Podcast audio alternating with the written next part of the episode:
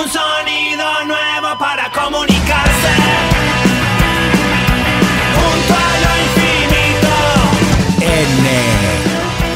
Tecnología y todo lo demás.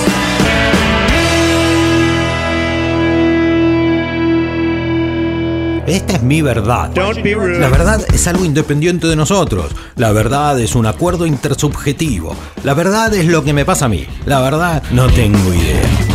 La verdad es un drama en la filosofía desde hace 2500 años, pero en la comunicación pública se refiere prácticamente a que los ciudadanos estemos debidamente informados para tomar Si decisiones. descalificamos todo aquello que no salga de una fuente oficial, y vamos a estar en problemas. En esa esfera pública, los medios se convirtieron en las referencias informativas. Hay miles de maneras de mediar información. Las mentiras no son nuevas, pero su forma de circulación se hizo muy efectiva conviviendo con el ejercicio de la profesión periodística. Y se armó un enorme campo que preocupa porque la información ciudadana se resquebraja. Las fake news, un meme lanzado al mundo por Trump y que muchos políticos utilizan para etiquetar a los medios que se le oponen. Fake news, medios y política quedaron íntimamente Lo que me relacionados. parece mal es que haya noticias falsas. Ya en los segundos están los memes, que la sociedad no se lo cree. Pero las noticias falsas son más que eso. La desinformación es toda información falsa, engañosa o inexacta que es construida y difundida a propósito sabiendo que es falsa. Entonces, hay intención de causar daño, a diferencia de los errores involuntarios en la producción de los contenidos. Entre todas las formas de mediación hay noticias, pero también mensajes por WhatsApp, posteos en redes, imágenes editadas, videos manipulados y un montón de Si memes. el chiste no se entiende, puede llevar a malas interpretaciones. Se expande la oferta de noticias y a la vez que se achica la cantidad de fuentes confiables.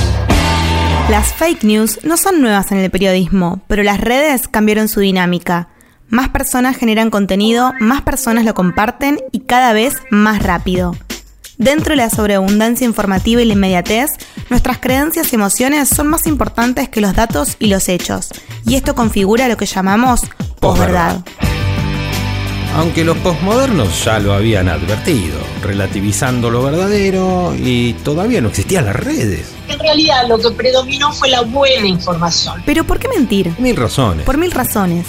Desde una broma hasta ganar dinero por tráfico y clics. Desde buscar influencia o viralizar una idea.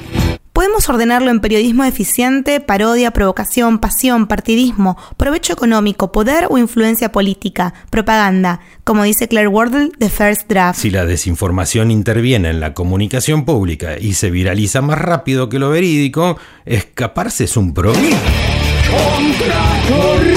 La investigación en psicología de la desinformación busca entender por qué creemos determinadas ideas y no otras, y por qué las compartimos y las viralizamos en las redes.